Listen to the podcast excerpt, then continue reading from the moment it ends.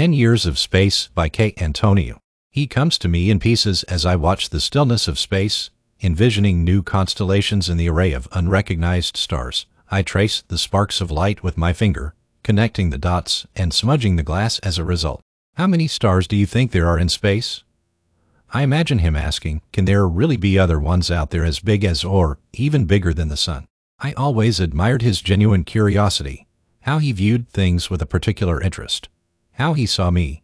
He was the one that organized our sleepovers, the one that nudged me to sign up for after-school activities such as the chemistry club and the robotics team. Can you build me a mechanical arm that'll change the channels on the TVS remote so that way I don't have to? He once asked sarcastically. How about a drone that we can use to spy inside the girls' locker room? Huh? Wouldn't that be neat? When we were kids, he would give me piggyback rides and run with me through the sprinklers across watery arches with captured rainbows. We'd go back home, and my mother would scold us while our shivering bodies shared a single towel, and in the end, he'd shine me a blue-lipped smile with his crooked teeth. That was fun, wasn't it?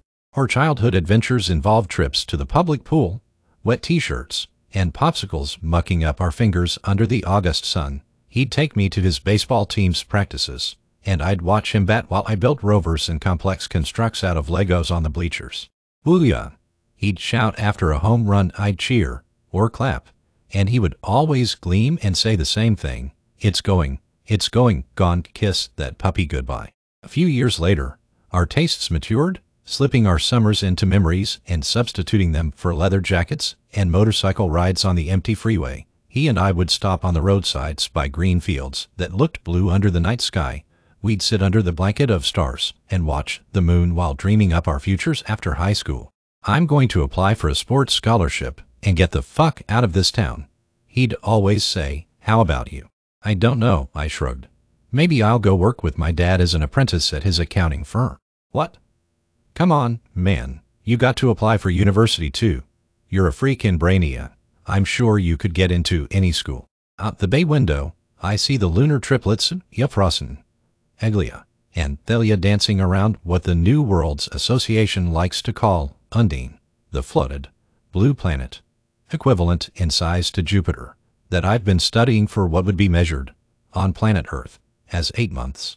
The journey to this specific star system took four years, the rest of the crew, and I have enough resources to last another 16 Earth months. By then, we'll have made a substantial dent in our research, our food, water, fuel, along with our tolerance for the presence of one another, will have depleted, and we'll go into cryosleep for our return at decade. That's how long we'll have been apart. So, you'll be asleep, frozen in a coffin for about eight years.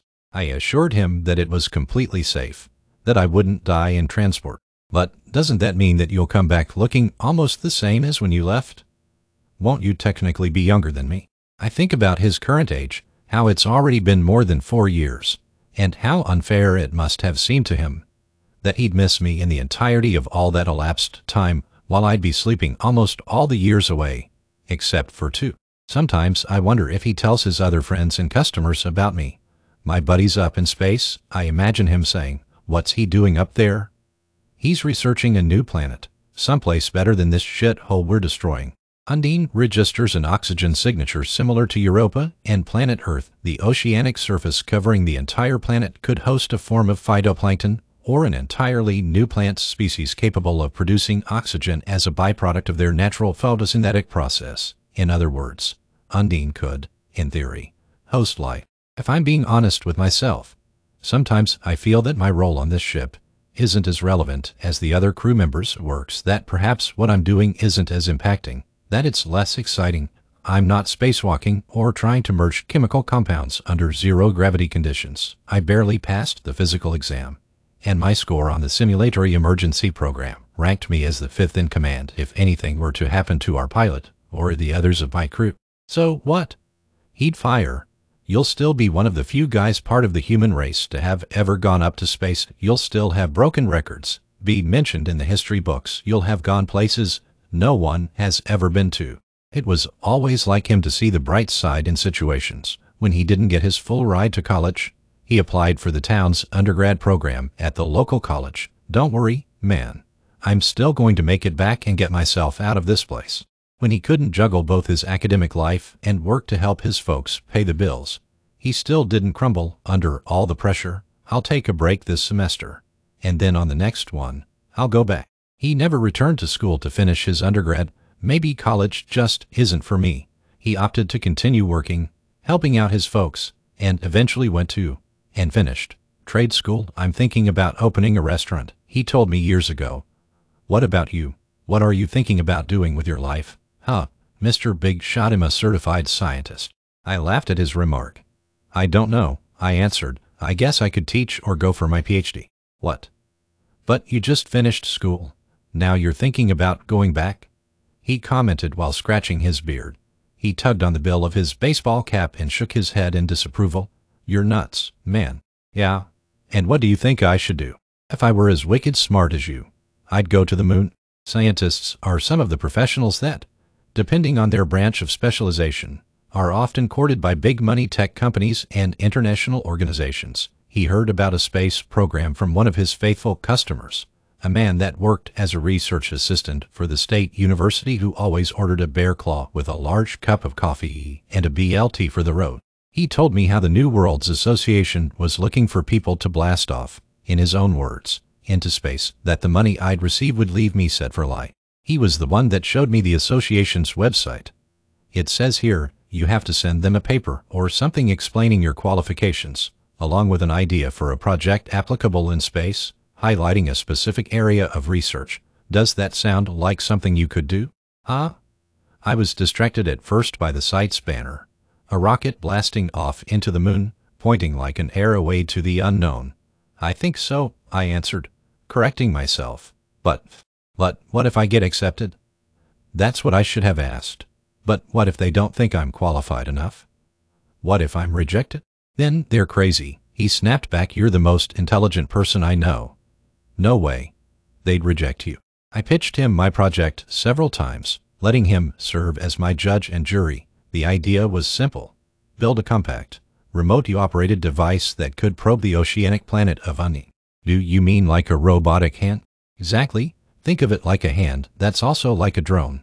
I said a machine that could enter the planet and try to collect data on whether there are any living organisms present in the planet's aquatic terrain or not. If the scan is positive, it'll extract several samples for me and the crew. Some of these samples can undergo analysis and testing while in space, and others could be stored in a controlled environment on the spacecraft and transported back home with us.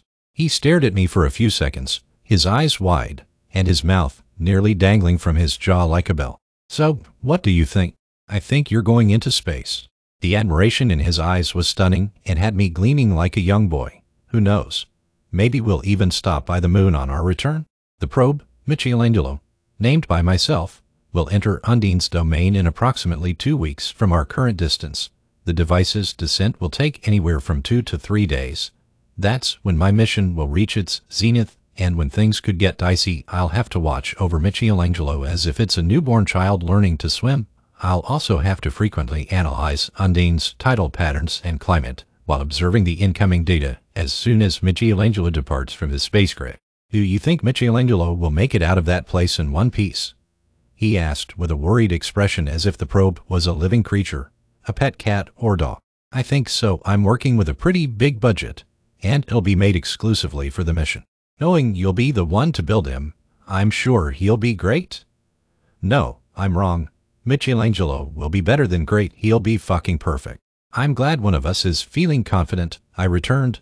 Leaning back into his sofa, he plopped himself right beside me, threw his arm over my neck, and pulled me into his orbit with such savagery that we ended up rolling onto the floor. He flipped himself over, partially resting his chest over mine. Don't be so hard on yourself. I believe in you. I'll miss you. You know that, right? I gushed. We hadn't talked about the possibility of my leaving, camouflaging the void that would be left behind with excitement and speculation. My eyes at that moment writtened, burned much like they always do whenever I think of him. Hey, it'll be a good opportunity for you, won't it? You'll be doing something you're good at, something that could help everyone back here on planet Earth. On board the spaceship, there's a mechanic who's responsible for repairs and keeping the ship functioning who sometimes also gets the chance to soar like an acrobat. In the depths of space, we have a medic doing research on the proliferation of diseases under low gravity conditions. They all sound like show offs, that's what. There's also a physicist and a botanist. Our pilot's one of the few men to have traveled multiple times to the moon and Mars, as well as a skilled photographer who captured high definition photos of cosmic dust clouds. And then there's me, a certified scientist, as he'd like to say. A certified scientist who won himself a round trip ticket to space. Weeks before my leave, we were lying close to one another in a field of darker blue grass. You're going to do big things up there, he said. He turned and shined me his crooked smile. And when you're back, everyone is going to know your name. You know, I don't care about any of that stuff. I'm much more interested in seeing the planet with the three moons. I swear, man, only you. Everyone here talks about their projects, comments on how much they miss their family. Our captain left his wife three months pregnant back home. Our mechanic and our medic, two kids each, when they turn to me and ask if I've left anything important behind. The first person that comes to mind isn't my mother or father, a house or a car. It's him. I'm the quiet one up here. Space is already deathly silent. But it and I enter into staring contests with each other through the bay window. My eyes versus Undine's three moons. I watch them, the triplets that grace the aquatic planet, drawing up conclusions as to what might occur if one of the lunar bodies were to simply explode. Obviously, there'd be no sound, but I'd watch the floating remnants, mesmerized by the rubble as if catching the sight of fallen snow.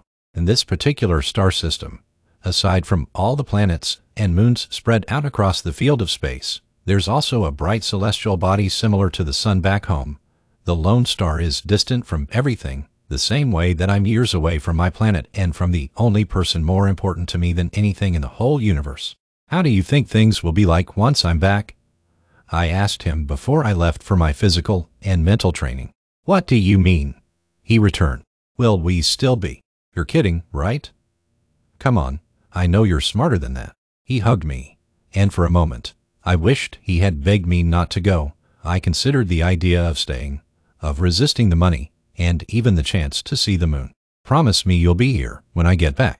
I wouldn't dream of leaving this place. Without you, I'll be here waiting for you, me, and this planet with nothing but a single moon. At times I question myself, what's so great about a planet that's essentially all water and almost no detectable land?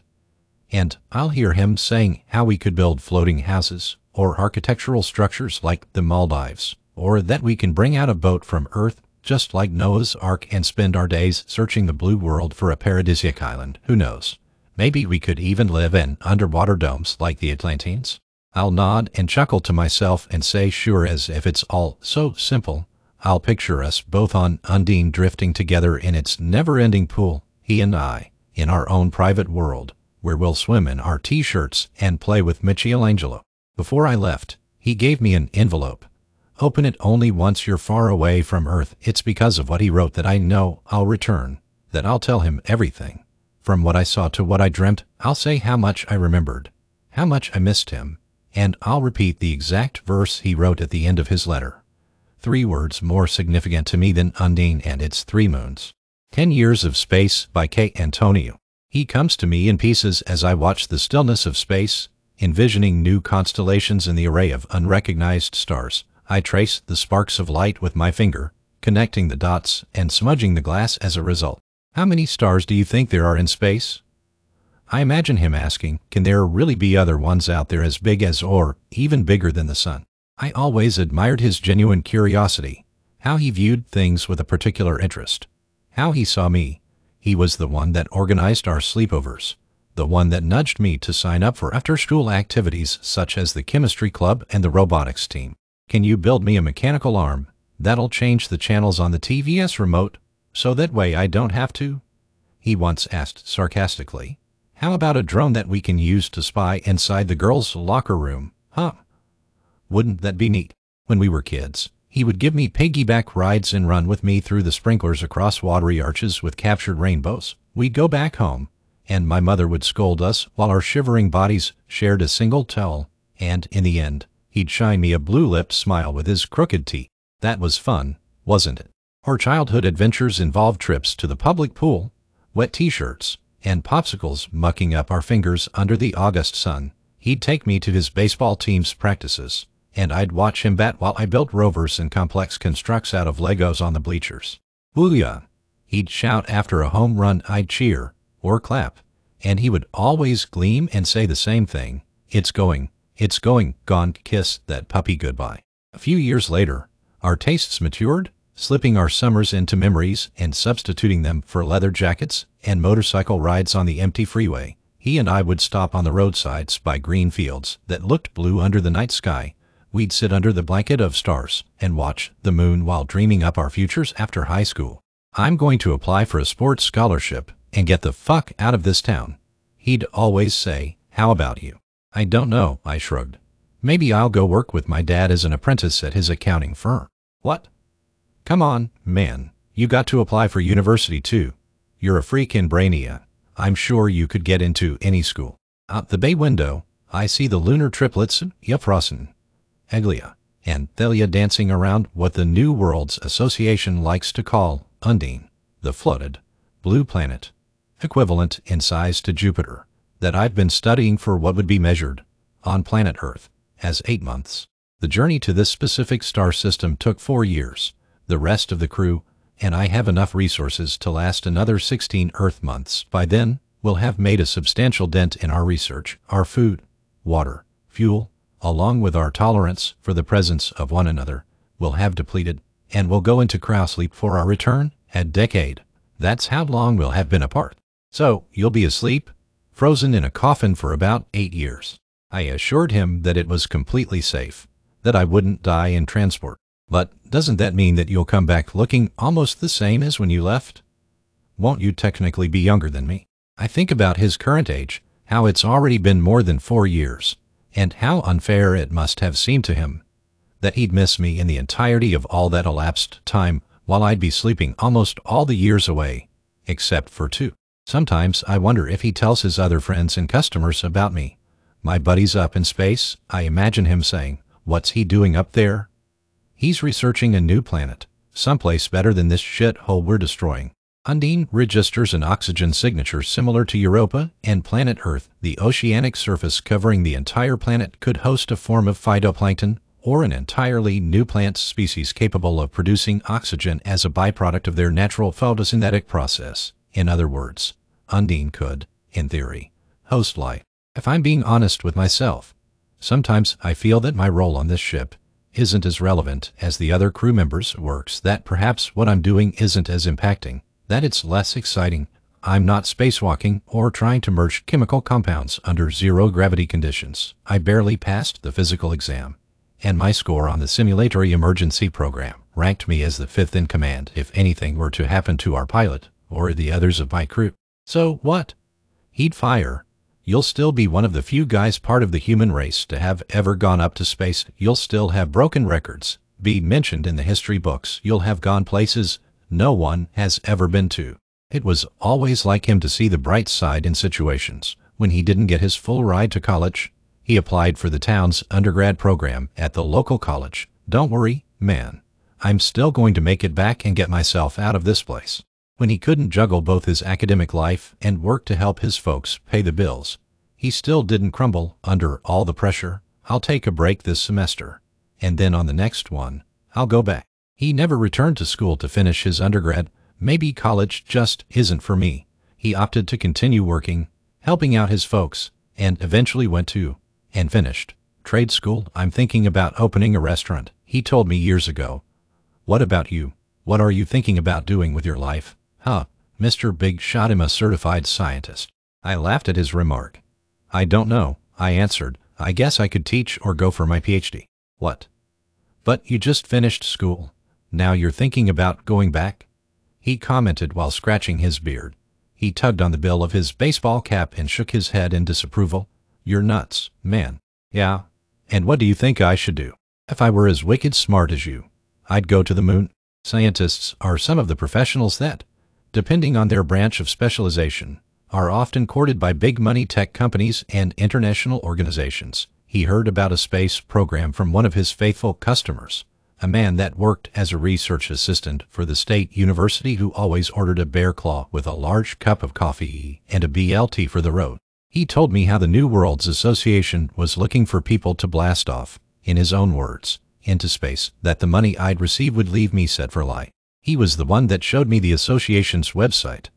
It says here, you have to send them a paper or something explaining your qualifications, along with an idea for a project applicable in space, highlighting a specific area of research. Does that sound like something you could do? Huh? I was distracted at first by the site's banner, a rocket blasting off into the moon, pointing like an arrow to the unknown. I think so, I answered, correcting myself. But, but what if I get accepted? That's what I should have asked. But what if they don't think I'm qualified enough? What if I'm rejected? Then they're crazy. He snapped back, You're the most intelligent person I know. No way. They'd reject you. I pitched him my project several times, letting him serve as my judge and jury. The idea was simple. Build a compact, remotely operated device that could probe the oceanic planet of Uni. Do you mean like a robotic hand? Exactly. Think of it like a hand that's also like a drone. I said a machine that could enter the planet and try to collect data on whether there are any living organisms present in the planet's aquatic terrain or not. If the scan is positive, it'll extract several samples for me and the crew. Some of these samples can undergo analysis and testing while in space, and others could be stored in a controlled environment on the spacecraft and transported back home with us. He stared at me for a few seconds, his eyes wide, and his mouth nearly dangling from his jaw like a bell. So, what do you think? I think you're going into space. The admiration in his eyes was stunning and had me gleaming like a young boy. Who knows? Maybe we'll even stop by the moon on our return. The probe, Michelangelo, named by myself, will enter Undine's domain in approximately two weeks from our current distance. The device's descent will take anywhere from two to three days. That's when my mission will reach its zenith and when things could get dicey, I'll have to watch over Michelangelo as if it's a newborn child learning to swim. I'll also have to frequently analyze Undine's tidal patterns and climate while observing the incoming data as soon as Michelangelo departs from his spacecraft. Do you think Michelangelo will make it out of that place in one piece? He asked with a worried expression as if the probe was a living creature, a pet cat or dog. I think so. I'm working with a pretty big budget, and it'll be made exclusively for the mission. Knowing you'll be the one to build him, I'm sure he'll be great. No, I'm wrong. Michelangelo will be better than great. He'll be fucking perfect. I'm glad one of us is feeling confident. I returned. Leaning back into his sofa, he plopped himself right beside me, threw his arm over my neck, and pulled me into his orbit with such savagery that we ended up rolling onto the floor. He flipped himself over, partially resting his chest over mine. Don't be so hard on yourself. I believe in you. I'll miss you, you know that, right? I gushed. We hadn't talked about the possibility of my leaving, camouflaging the void that would be left behind with excitement and speculation. My eyes at that moment writtened, burned much like they always do whenever I think of him. Hey, it'll be a good opportunity for you, won't it?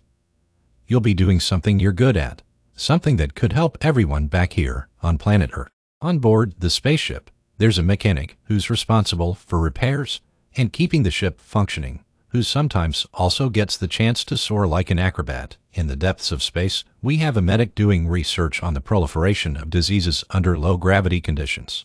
They all sound like show-offs, that's what.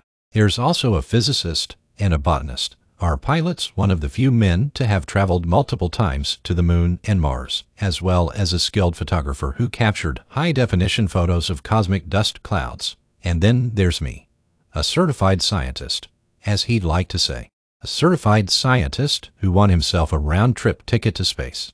Weeks before my leave, we were lying close to one another in a field of darker blue grass. You're going to do big things up there, he said. He turned and shined me his crooked smile.